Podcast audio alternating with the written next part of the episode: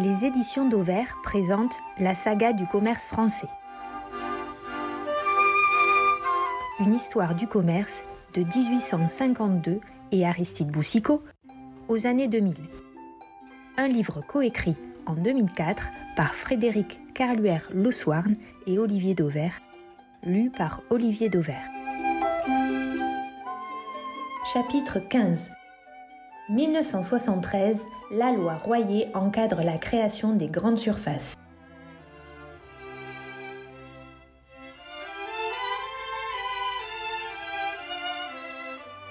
Quand la loi s'en mêle. En ce 31 décembre 1973, les représentants du grand commerce n'ont pas le cœur à la fête. Le cadeau que leur a réservé Jean Royer, le ministre du Commerce et de l'Artisanat, leur reste en travers de la gorge. La veille paraissait au journal officiel la loi d'orientation du commerce et de l'artisanat, plus connue sous le nom de loi Royer, un texte qui comporte, entre autres dispositions, une série de mesures destinées à encadrer la création et l'extension des grandes surfaces. Loi d'orientation Pour ces détracteurs, ce qualificatif aux accents libéraux est pour le moins usurpé. Dans les états-majors des enseignes d'hypermarchés et de supermarchés, on dénonce bien au contraire une loi dirigiste, corporatiste et électoraliste. Rien de moins. Leur tête de turc, le maire de Tours, Jean Royer, l'ancien instituteur, n'a jamais caché sa défiance à l'égard des grandes surfaces, ni sa volonté de protéger petits commerçants et artisans, victimes selon lui de l'expansion incontrôlée des formes nouvelles de distribution. L'adoption de la loi Royer marque bel et bien la fin d'une époque. La lune de miel entamée après-guerre entre les pouvoirs publics et les commerçants vire à l'affrontement et au dialogue de sourds.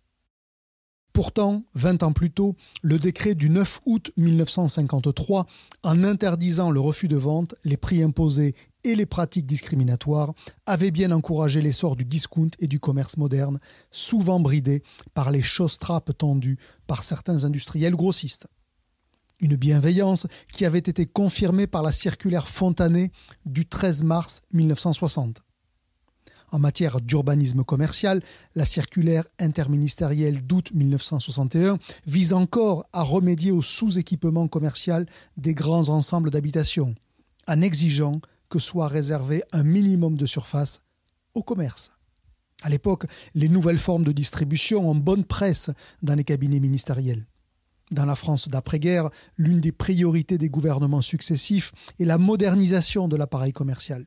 Il faut satisfaire la frénésie de consommation de Français dont le pouvoir d'achat va croissant. En outre, les supermarchés, puis les premiers hypermarchés, jouent un rôle prépondérant dans la maîtrise de l'inflation. D'allié de circonstances, le grand commerce va pourtant devenir un paria, responsable, selon ses adversaires, de la disparition progressive des petits commerçants une population dont le poids électoral est loin d'être négligeable. Lors des élections législatives de 1953, Pierre Poujade, le leader de l'UDCA, l'Union de défense des commerçants et artisans, réunit sous son nom 2,4 millions de voix, envoyant même du coup 52 députés à l'Assemblée nationale. Les élus de tous bords n'ont souvent d'autre choix pour assurer leur réélection que de relayer dans l'hémicycle et dans les ministères la vindicte des petits commerçants. Le développement des grandes surfaces quitte la sphère économique pour devenir un enjeu politique et donc électoral. La même mécanique qui, 35 ans plus tôt, avait conduit déjà à l'interdiction des créations nouvelles de magasins à prix unique, cette nouvelle mécanique se met en action. À la fois juge et parti. En matière d'urbanisme commercial, le tour de vis du législateur débute avant même la promulgation de la loi Royer. Complétant la circulaire du 29 juillet 1969, la loi du 31 décembre 1969 institue dans son article 17 une procédure d'examen préalable à la délivrance des permis de construire pour les commerces de plus de 3000 mètres carrés.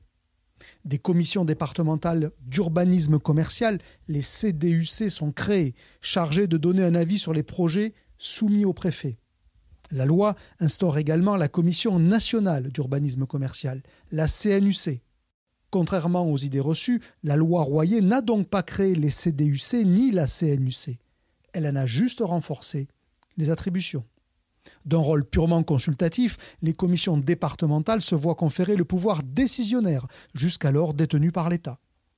Et s'il préside aux séances de la CDUC, le préfet ne prend pas part au vote. Le seuil au-delà duquel une autorisation d'ouverture est nécessaire est même sensiblement revu à la baisse. 1000 mètres carrés pour les communes de moins de 40 000 habitants, 1500 mètres carrés pour les autres. Sont aussi soumis à l'approbation des membres des CDUC les dossiers d'extension ou de transformation de magasins de détail devant atteindre ou dépasser ces seuils dès lors que le projet porte sur une surface supérieure à 200 mètres carrés. Dans l'esprit du législateur, les commissions départementales doivent se prononcer compte tenu de l'évolution de l'appareil commercial dans le département et les zones limitrophes, est-il écrit, en fonction de l'équilibre souhaitable entre les différentes formes de commerce. Équilibre. Pour les opposants au projet de loi, la nouvelle donne aura au contraire pour conséquence de figer le paysage commercial en assurant aux commerçants en place une véritable rente de situation. La composition même des CDUC est au cœur de la polémique. Les 20 sièges se répartissent comme suit 9 aux élus locaux, 9 aux commerçants et aux artisans du département, et les deux derniers fauteuils aux représentants des associations de consommateurs. Beaucoup de membres des CDUC, cumulant alors la casquette d'élus et de commerçants ou d'artisans, leur jugement ne peut être que défavorable aux grandes surfaces. Voilà ce que pointent les détracteurs du projet. La répartition des sièges au sein du Collège des commerçants et artisans suscite aussi l'indignation. Sur les huit places réservées aux seuls commerçants, une uniquement est allouée aux succursalistes. Et encore, ces derniers doivent-ils la partager avec les coopératives de consommateurs? Les grands magasins et magasins populaires disposent aussi d'un seul siège. Quant aux nouvelles formes de commerce intégrées, comme les chaînes d'hypermarchés, elles n'ont pas voix au chapitre dans le dispositif concocté par Jean Royer. En revanche, les commerçants indépendants se taillent la part du lion, avec six sièges. Et on imagine mal ces épiciers, merciers et autres bouchers charcutiers accueillir à bras ouverts l'installation sur leur commune d'un supermarché ou d'un hypermarché. Mon grand-père fabriquait des bougies, racontait Denis de Forêt, cofondateur de Carrefour. Lorsqu'au début du siècle on a électrifié les campagnes, on n'a pas demandé aux artisans qui produisaient des bougies ce qu'ils pensaient de l'électricité. Difficile en effet d'être à la fois juge et parti. Le projet de loi présenté par Jean Royer suscite donc une véritable levée de boucliers au sein du grand commerce. Carrefour fait passer des encarts pleines pages dans la presse nationale, où sont dénoncés les dangers supposés du texte pour les intérêts des consommateurs. Mieux, en l'espace de six jours, le groupe dirigé par Marcel Fournier recueille 200 000 signatures dans 39 magasins dans le cadre d'une pétition adressée au ministre. Dans les colonnes du Figaro, le philosophe et sociologue Raymond Aron fustige les dispositions du projet de loi dans un article intitulé La revanche du poujadisme. Tout était dit. Jean Royer a aussi ses fervents partisans, à l'image de Gérard Nicou, le dirigeant du Sidunati, un autre syndicat de défense des petits commerçants. Jean Royer lui-même mettra plusieurs fois sa démission dans la balance. Finalement, après des débats nourris à l'Assemblée, le texte est voté pratiquement à l'unanimité des députés et sénateurs. Maigre consolation pour ses opposants, Jean Royer, qui s'apprêtait à parcourir une soixantaine de villes afin d'expliquer les dispositions de sa loi, quittera le ministère début 1974 pour hériter du portefeuille des postes et des télécommunications. La même année, le maire de Tours se présentera à l'élection présidentielle, mais sans succès. Les CDUC à peine installés, les carences liées à leur mode de fonctionnement apparaissent au grand jour. S'il est envoyé à chacun des 20 membres de la commission un mois avant la date de la séance l'ordre du jour, il est souvent succinct et incomplet. Difficile dans ces conditions de se forger une opinion objective sur les projets présentés. En outre, les rapports établis par les chambres consulaires, les CCI et les chambres des métiers, et par la direction du commerce et des prix au sujet des dossiers soumis à autorisation, sont remis le jour même de la réunion excluant de fait tout délai de réflexion. La partialité de certains membres des CDUC est également manifeste. Le western charentais. Loin de l'ambiance feutrée des CDUC, l'entrée en vigueur de la loi Royer donne aussi lieu à de violentes escarmouches sur le terrain. À Rochefort, on se souvient encore de la RIX qui opposa en août 1974 les partisans d'Édouard Leclerc à ceux de Gérard Nicou. À l'origine de l'affrontement, l'extension illégale du magasin de Gérard Guillet, l'adhérent Leclerc local. Averti de l'affaire, le site du Nati demande au maire de la ville de faire poser des scellés sur le magasin. Fraîchement posés, les scellés sont aussitôt brisés par Gérard Guillet. Ce qui lui vaut une convocation au tribunal. Pour Édouard Leclerc, l'occasion est trop belle de dénoncer la nouvelle réglementation. Accroché aux grilles du tribunal de Rochefort, le Breton harangue ses troupes tenues à l'écart par un cordon de CRS les partisans d'Édouard Leclerc finissent par forcer l'entrée de la salle du tribunal.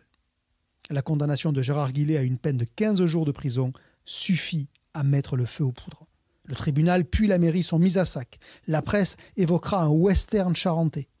En fin d'après-midi, une violente bagarre éclate devant le centre Leclerc où convergent les militants du Sidunati. On relèvera plusieurs blessés. Édouard Leclerc en rapportera même un trophée. Il racontera plus tard. Des pavés avaient été échangés et Nikou avait perdu ses dents dans la bagarre. Je les ai sortis plus tard de ma poche devant les caméras de droit de réponse. Les effets pervers de la loi Royer ne vont pas tarder à se manifester. Le dispositif devient clairement un outil de financement occulte des partis politiques, tant sur le plan national que local. Au monopoly de la loi Royer, dira Michel-Édouard Leclerc, il faut payer ou tricher dans son ouvrage La fronde des caddies, un véritable réquisitoire contre la loi Royer. Le financement d'équipements collectifs plus ou moins liés à la création de grandes surfaces devient un passage obligé pour tout porteur d'un dossier.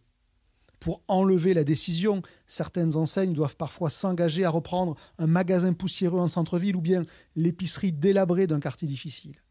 La corruption gangrène le fonctionnement des CDUC. Les scandales avérés ou les rumeurs délétères se multiplient menant parfois au pire, à l'image du suicide en 1991 du maire de Saint-Sébastien-sur-Loire, dont le nom avait été mêlé à une affaire d'implantation d'un hypermarché. Invité quelques semaines après le drame sur le plateau de l'heure de vérité, Michel-Édouard Leclerc réclamera la constitution d'une commission d'enquête sur le fonctionnement des CDUC. Pour appuyer son discours, le très médiatique co-dirigeant des centres Leclerc dénoncera l'existence d'ententes régionales entre distributeurs et élus locaux destinées à empêcher l'arrivée de nouveaux entrants.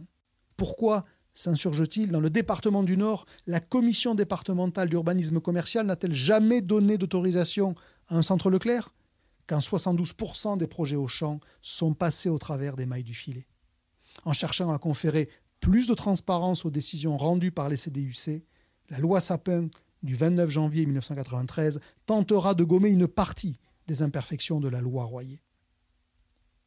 Pour contourner les rigueurs de la réglementation, tous les moyens sont alors bons, qu'ils soient légaux ou non. Les uns font construire des magasins d'une taille plus importante que celle autorisée. Les autres utilisent des surfaces présentées comme non commerciales le parking ou l'entrée du magasin par exemple, pour vendre des marchandises. D'autres financent en occultant le nom de l'enseigne dans les dossiers présentés en CDUC. Le développement des lotissements commerciaux fera aussi partie des pratiques particulièrement goûtées des distributeurs, à commencer par les mousquetaires. Plutôt que de passer en commission avec un seul projet d'une surface conséquente, plutôt que de passer en commission avec un projet d'une surface conséquente, le groupement d'indépendants crée sur un même site plusieurs points de vente, Intermarché, Bricomarché, Vétimarché par exemple, dont la surface est de préférence inférieure au seuil défini par la loi, reconstituant ainsi en toute légalité un hypermarché virtuel. Si la loi met la barre à 1000 mètres carrés, je suis en règle à 999 mètres carrés, résumera Jean-Pierre Leroc, le patron des mousquetaires. Surnommée la loi anti-lotissement commerciaux, la loi Doubin de 1990 viendra combler cette lacune de la loi Royer. Autre stratégie de contournement, tout aussi légale, la transformation d'un local existant en commerce de détail alimentaire. En 1994, le rachat par Cora d'un hangar d'accastillage situé près de Saint-Malo fera grand bruit. Et pour cause, le bâtiment était devenu en l'espace de quelques semaines un hypermarché de 7000 m2. Les petits commerçants, censés bénéficier de la protection de la loi Royer, se montrent insatisfaits en raison de la flambée des mètres carrés accordés à partir de la fin des années 80. De fait, après s'être maintenu autour de 500 000 mètres carrés annuels supplémentaires entre 1976 et 1986, le contingent dépasse le million de mètres carrés annuels à partir de 1987. Tout en refusant d'abroger la loi de son lointain prédécesseur, François Doubin, alors ministre du Commerce, constate en 1988 que la loi Royer n'a pas entravé le développement de la grande distribution. D'une loi filtre, dira-t-il, la loi Royer est devenue une loi passoire. Les années qui vont suivre confirment la tendance. Les surfaces autorisées augmentent de 53% entre 1989 et 1990 pour atteindre 1,7 million de mètres carrés. Et en 1992, on frôlera la barre des 2 millions de mètres carrés. En 1993, l'alternance politique met un terme à l'escalade. Le gouvernement Balladur décrète un gel des autorisations suivi d'un durcissement de la procédure, les projets devant désormais s'accompagner d'une étude d'impact. Durant la campagne présidentielle de 1995, les grandes surfaces seront littéralement clouées au pilori.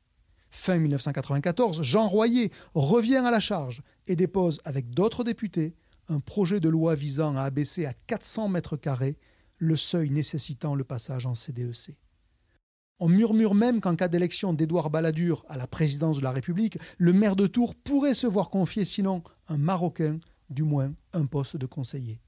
C'est son grand retour en grâce. Une loi contre le hard discount. Pour le grand commerce, l'élection de Jacques Chirac n'est guère plus encourageante. La méfiance du nouveau président à l'égard des grandes surfaces n'est un secret pour personne. Les faits vont donner raison aux plus pessimistes. À son tour, le gouvernement Juppé décrète un gel des ouvertures, suscitant l'incompréhension des dirigeants des grands groupes français. Au Mexique, nous ouvrons des magasins de 12 000 mètres carrés, alors que beaucoup de nos hyper en France ne dépassent pas 7 000 mètres carrés, pointe alors Daniel Bernard, le PDG de Carrefour. Surtout, la loi Royer est profondément remaniée et renforcée par la loi Raffarin de juillet 1996. Tant pour les créations que pour les extensions de surface commerciale, le seuil au-delà duquel un passage devant les CDEC e est obligatoire est ramené à 300 mètres carrés. Le souhait de Jean Royer est donc comblé au-delà même de ses espérances. Jean-Pierre Raffarin ne s'en cache pas. La mesure est destinée à freiner le développement des magasins de hard discount. En coulisses, certains distributeurs français manifesteront d'ailleurs leur satisfaction de voir les Allemands Lidl et Aldi passer à leur tour sous les fourches codines des commissions départementales. La nouvelle loi impose également que les projets de plus de 6000 m2 soient soumis à une enquête publique. Quant au changement d'affectation de locaux commerciaux existants, comme Cora quelques années auparavant, il tombe désormais sous le coup de la loi pour empêcher que certains indélicats ne revendent leur autorisation, permettant du même coup la transformation en toute légalité d'un hangar de vente de bateaux en hypermarché. C'est exactement ce que le ministre explique dans le quotidien Les Échos. Enfin, outre la modification de la composition et du fonctionnement des CDEC, e la loi Raffarin renforce les sanctions en cas d'ouverture ou d'agrandissement réalisés sans autorisation. Tout comme la loi Royer, le bilan de la loi Raffarin sera pour le moins contrasté, en particulier sur le chapitre du hard discount. Jean-Pierre Raffarin le confessera quelques années plus tard. L'insatisfaction que j'ai eue sur ce texte concerne le développement du hard discount qui me paraît être un facteur déséquilibrant, notamment quant à la qualité des produits. L'abaissement du seuil fatidique à 300 mètres carrés continue néanmoins de contrarier l'essor des chaînes de discount beaucoup moins populaires auprès des membres des CDEC e que les magasins de proximité ou les supermarchés. Largement devancé sur le territoire français par Lidl, Aldi a d'ailleurs laissé percer son agacement en lançant en juin 2003 une procédure à l'encontre de la loi Raffarin auprès de la Commission européenne.